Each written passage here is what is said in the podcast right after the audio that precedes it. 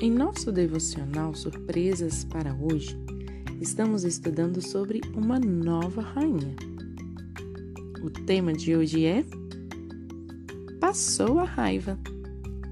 A passagem bíblica se encontra no livro de Esther, capítulo 2, versículos de 1 ao 4, que diz: Mais tarde, a raiva do rei já havia passado, mas mesmo assim ele continuava a pensar no que Vasti havia feito e no decreto que ele havia assinado contra ela.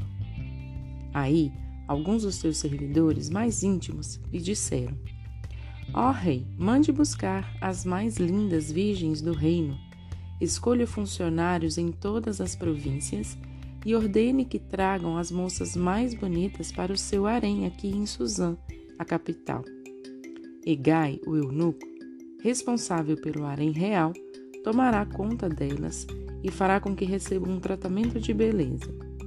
E então, ó rei, que a moça que mais lhe agradar seja a rainha no lugar de Vasti. O rei gostou da ideia e fez o que lhe sugeriram.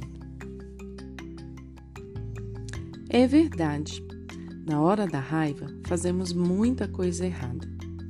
Por isso, o rei Assuero esperou a raiva passar. Você lembra por que ele estava com raiva?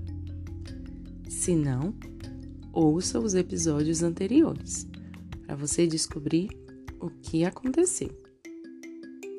Ele se reuniu com seus conselheiros para decidir o que fazer. Qual foi o conselho deles? Tempo para pensar.